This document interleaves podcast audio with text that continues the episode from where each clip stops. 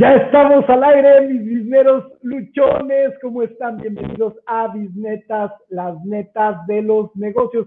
Y estamos, como siempre, Oscar Villar y Adolfo Tuñón, listos para platicarte de qué, Oscar. ¿Qué tal, Adolfo? ¿Cómo estás? Buenas tardes a todos nuestros bisneros. Pues hoy vamos a hablar de, la hazaña de Richard Branson que salió con Virgin Galactic al espacio y regresó sano y salvo y estuvimos viendo, bueno, vamos a ver qué es lo que pasó, cuál es la historia de este vuelo y qué ha pasado con otros vuelos que han sucedido por ahorita. ¿Cómo ves? Súper interesante, me encantan estos temas, de verdad que, que, son atractivos. Y pues vamos a ver qué fue lo que, lo que sucedió entonces con, con, Virgin Galactic, que logra este vuelo comercial suborbital eh, este fin de semana. ¿No? Claro. Y bueno, ha sido una gran noticia, ha estado en todos los medios. Evidentemente, atrás hay un, hay un gran plan eh, publicitario de relaciones públicas, porque sin lugar a dudas es un hito en la historia de, de estos vuelos, ya que, que, que, la gente tiene pues estas ganas, ¿no? De, de subirse al espacio y de poder pagar tu boleto de avión. Eh, en fin, esto está muy interesante. ¿Nos quieres platicar exactamente qué fue lo que se logró? Sí, claro, sin, sin, sin ser así como, como, como estos geeks que ven en los programas de, de, ciencia ficción, pues el espacio es la última frontera, ¿no? Entonces todos estamos esperando a ver cómo llegamos y todos queremos experimentar esa parte. Pero bueno, lo que hizo Virgin Galactic con, con, con el VSS Unity ahorita fue conseguir un vuelo suborbital. ¿Y qué, y, y qué fregado significa eso? Pues simplemente que, que el avioncillo Salió, subió 88 kilómetros de altura, lo suficiente para, para estar en, en, un ambiente de microgravedad y bajar otra vez, ¿no? ¿Por qué lo hacen así? Bueno, pues porque es mucho más barato. Pero el, en realidad el, el, el, verdadero logro que consiguieron ahorita fue tener un avión comercial que haga esto, ¿no? Eh, ¿Cuál es la importancia? Bueno, la NASA lo hizo desde 1961. La, el primero que llegó al, al, espacio en un vuelo suborbital fue, si mal no recuerdo, Shepard, Allen Shepard. Y, y, bueno, este está, está fondeado por el gobierno de los Estados Unidos. La, la, diferencia es que esto es totalmente privado. Esto lo lograron eh, una empresa privada con, con fondos privados y, y, con un objetivo de tener una comercialización eh, consumidor final, al público en general, porque a ver quién va a poder pagar estos vuelos. Y con eso están, están logrando esto. ¿Qué, qué, qué significa? Pues que con esto Virgin eh, logra lo, o Richard Branson más bien logra lo que prometió hace 17 años, que dijo, yo voy a tener una línea aérea que va, que va a llevar a gente al espacio. Y todo el mundo dijeron, estás re loco. Y dijo, no, aquí lo acaba de probar y dice, ya estamos volando. Y causa este, diferencias, re, diferentes reacciones, ¿no? Tanto positivas como negativas por todos lados, que más adelante vamos a hablar de ello. ¿Cómo ves? Así es. La verdad es que me parece un, un gran logro. Eh, sin lugar a dudas, eh, empieza a ponernos como a nuestro alcance y no, porque vamos a hablar también acerca de lo que cuesta. O sea, estamos hablando de que, eh, de que en, en, en, este avioncito, pues eh, fueron, eh, si no me recuerdo, fueron cinco tripulantes o seis tripulantes, exactamente. Creo que eran cinco tripulantes. Sí, eran cinco tripulantes. tripulantes. Entonces, eh, pues está eh, el boletito para subirte ahí a este vuelo de aproximadamente 90 minutos entre 200 y 250 mil dólares. Quiero decirte que ya él ya ha estado vendiendo estos, estos vuelos así baratitos. Imagínate, es un vuelo de 90 minutos, que lo que haces es que eh, eh, pues esta aeronave, ¿no? Te sube eh, con una nave madre, que de hecho a esa nave madre le puso el nombre de su mamá, Richard Branson, lo llevó 15 kilómetros arriba, de ahí llegas a tu kilómetro número 80 y es un vuelo de aproximadamente hora y media. En realidad llegas a, a esta, a, se llama vuelo suborbital porque llegas a la órbita del y aquí lo relevante es que empiezas a ver eh, pues ya eh, a, a, la, a, la, Tierra desde, desde fuera, ¿no? no Pero también ahí hay toda una controversia, ¿eh? De, claro. de si realmente eh, estás llegando al espacio o no, porque así es parte como de lo que se está vendiendo hay, hay, pleitos entre eso, ¿no? Hay gente que discute y, astrónomos, este, eh, astronautas y todo el mundo está diciendo, bueno, pero este no es un viaje al espacio. ¿Por qué? Porque si tomas en cuenta la distancia a la que están llegando, pues no, no es tan alto. te digo, el primer vuelo suborbital se llegó a 180 kilómetros, pero la diferencia está que ese era un vuelo para experimentar si el astronauta iba a sobrevivir las, la, presión, las fuerzas que se iban a generar en la, aceleración del despegue. Entonces era más bien un experimento a ver si no se le reventaban las costillas de este señor. Con, en este caso es un vuelo totalmente diferente, es un vuelo para, para que lleguen y, y vuelen este, estén flotando 10, 15 minutos en un ambiente de microgravedad. Ahora, si bien no es un vuelo eh, eh, espacial, es un vuelo suborbital porque el, avión llega a un lugar en donde, en donde no alcanza a generar, a salir a una órbita. ¿Por qué? Porque para salir de la órbita terrestre necesitas mucha más velocidad de la que llevaba ese avión, ¿no? O sea, necesitas moverte casi a 11 kilómetros por segundo para poder salir, escapar de la gravedad de la Tierra. Y eso es muy caro. ¿Cuál es la diferencia en costos? Que estos vuelos experimentales o el primer vuelo que, lograron hace 17 años, pues costó más o menos 250 mil, 300 mil dólares el vuelo, lanzar ese avioncito, ¿no? Si tú quieres llegar, llevar astronautas a la, estación espacial, que está más arriba, eh, el costo se, sube 200 veces más, llega hasta los 50 millones de dólares. Entonces, hombre, hay, hay una diferencia importante. ¿Cuál es la ventaja de estos? Que también acerca mucho la ciencia, porque los experimentos en microgravedad también son importantes y, puede facilitar el hecho de estar haciendo experimentos constantemente a, un costo mucho menor que el que, están, que el que está, al que estamos ahorita eh, accediendo o la comunidad científica está accediendo a ellos. Entonces, hombre, tiene, tiene un par de, puntos relevantes que, que, le funcionan o que ayudan en este esquema, ¿no? Sí, y aquí también me gustaría mencionar para que la gente pueda eh, mencionar las distancias, ¿no? Por ejemplo, estamos platicando de que un avión normalmente vuela alrededor de eh, 3 kilómetros aproximadamente, ¿no? La distancia. No, 30 mil, 10, 10 kilómetros. 10 kilómetros. Una avioneta sí anda a 3 kilómetros de, de altura. 3 kilómetros una avioneta, 10 kilómetros en, eh, un avión.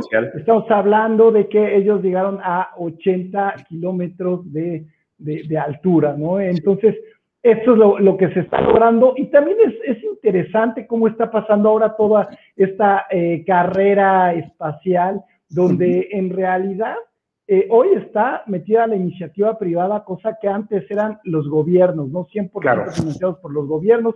Eh, hoy el presupuesto que tiene la NASA eh, está también compartido con diferentes empresas, ¿no? Que presentan proyectos y así fue parte también de la historia de Virgin Galactic. Entonces, a ver si nos quieres platicar un poquito de, de cómo surge este proyecto.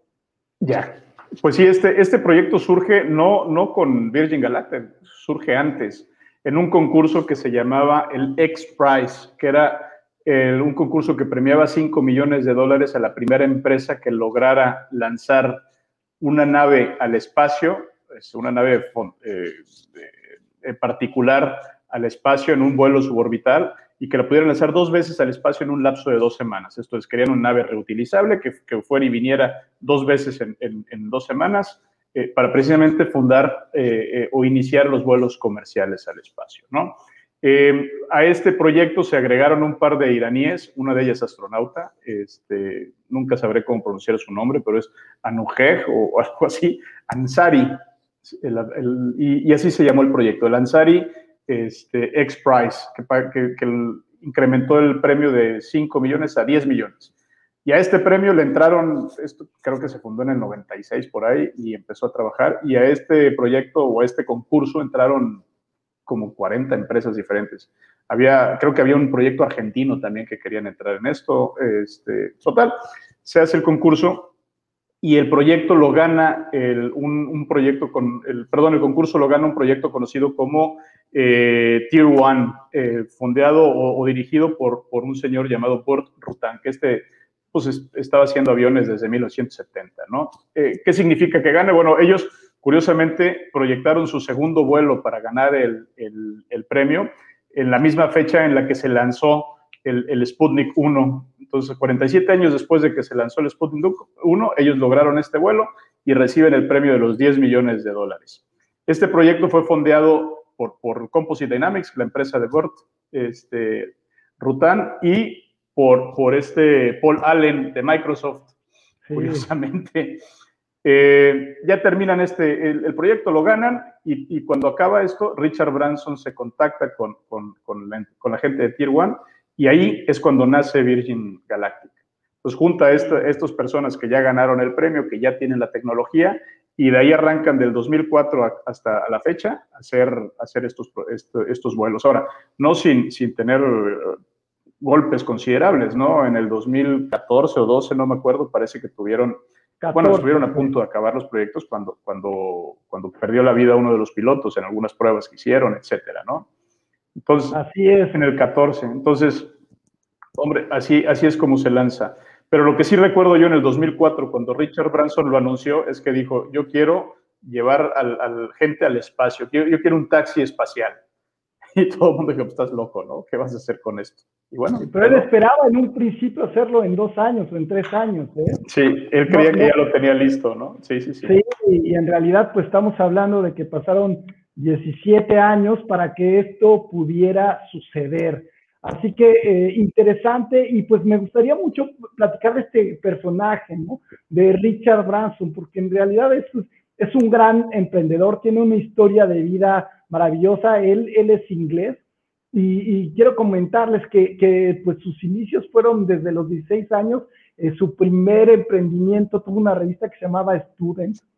De ahí tuvo la fortuna de, entrevistar a, algunas celebridades eh, inglesas y de ahí eh, puso una tienda de discos. Y él lo que quería era que en esta tienda de discos la gente pudiera llegar y tener una gran experiencia donde pudiera él estar con amigos escuchando música y de ahí tener la opción para comprarlo. De ahí surge pues su primer gran emprendimiento, esto que le dio el, salto, ¿no? Que fue eh, Virgin Records, ¿no? Eh, de ahí, eh, pues también empieza una gran historia donde a través también de las relaciones públicas logró firmar con, con, muchos artistas importantes, ¿no? Entre ellos, por ejemplo, los Rolling Stones fueron algunas de las bandas con las cuales pudieron eh, firmar y, sin lugar a dudas, también por ejemplo Peter Gabriel, eh, Paula Abdul también estuvo firmando ahí con ellos y de ahí pues surgieron una gran cadena que hoy, hoy eh, Virgin tiene 400 diferentes negocios y algo muy curioso que me llama mucho la atención es que él pone Virgin a todas sus marcas y de dónde, de dónde viene Virgin, pues Virgin viene porque él en su autobiografía platica que con una amiga estaba teniendo una conversación y que le sugirió que podía llamarse Virgin porque precisamente eran, eh, ellos eran vírgenes en estos, en, en, estos negocios, no sabían nada y de ahí surge la idea de ponerle Virgin y ahora en cada negocios le pone Virgin. Sí, no, un poquito más acerca de él. Este es, es un tipo que tiene una visión muy clara y que desde siempre tuvo una visión y y, desde que tenía las, las, tiendas de discos Virgin Records, eran, eran tiendas que estaban focalizadas en la experiencia del cliente, ¿no? a él le interesaba vender discos, pero le interesaba que, entraran este, quienes, que tuvieran la experiencia de un esquema de, pues del mundo de la música, ¿no? Entonces, estos contratos que tenían con Peter Gray, con, Gabriel, con ellos, hacía que todavía sus tiendas, sobre todo la de Londres, tuviera todavía más, más flujo de gente, ¿no? Y tuvieran, tuvieran experiencias con ellos, etcétera, etcétera, ¿no? Entonces, siempre se centró en el tema de, cómo van a experimentar sus productos y siempre estaba muy preocupado con dar una experiencia diferente, ¿no? Y aún así, pues tuvo muchos este, fracasos, ¿no? Como, como cuáles Sí, bueno, también hay dentro de sus fracasos, por ejemplo, porque no todo fue miel sobre hojuelas, bueno, dentro de, eh, los fracasos encontramos por ahí algunos como Virgin Cola, Virgin Cars, eh, Virgin Publishing, eh, Virgin Brides, entre otros, ¿no? Entonces, no todo es miel sobre hojuelas, pero también, por ejemplo, uno de sus aciertos fue comprar una isla y convertirla en un hotel y también donde puedes tener como toda la experiencia. Está también Virgin Mobile, esta empresa eh, celular que también es, es, una de las líderes. En fin, tiene eh, un sinfín de negocios que ha impulsado, entre ellos también Virgin, eh, su línea aérea, ¿no?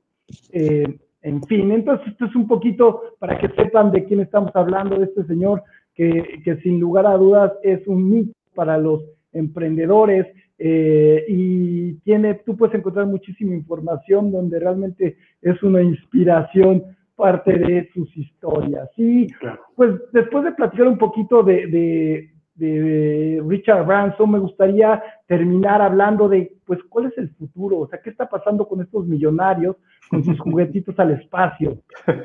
sí, eso está poca madre, porque antes, antes ellos competían a ver quién tenía el yate más grande, el yate más lujoso, el que tuviera más cosas, etcétera, etcétera, ¿no? Y ahorita están, ahorita los millonarios eh, o estos magnates, pues, están peleando por quién es el primero que va al espacio. quién va a tener los primeros vuelos comerciales. Y bueno, tienes a, Elon Musk, que, ya también este año, bueno, el año pasado o este año no recuerdo, este, lanzó sus, líneas de, vuelos tripulados al espacio con SpaceX. Esos sí fueron directamente al, espacio exterior. Eh, pero bueno, no eran vuelos comerciales, eran misiones eh, eh, científicas directas. Ahora sí, fundadas por una empresa particular, fondeadas por una empresa particular. Y en, del otro lado está este Jeff Bezos, el, el, CEO de Amazon, que, bueno, también dentro de que están siete días más o seis días va a salir a, volar al espacio, con, con, una estrategia totalmente diferente. Ellos sí despegan directamente con, con, un, con un, cohete, ¿no? Este, no, es, no es utilizando una nave nodriza.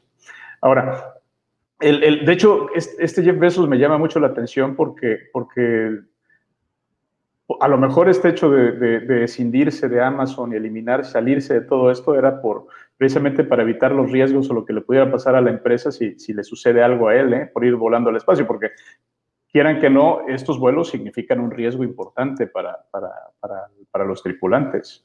Este, no, no, es, un deporte extremo y, y, el más extremo seguramente ahorita, ¿no? Sí, sí, sí, así es.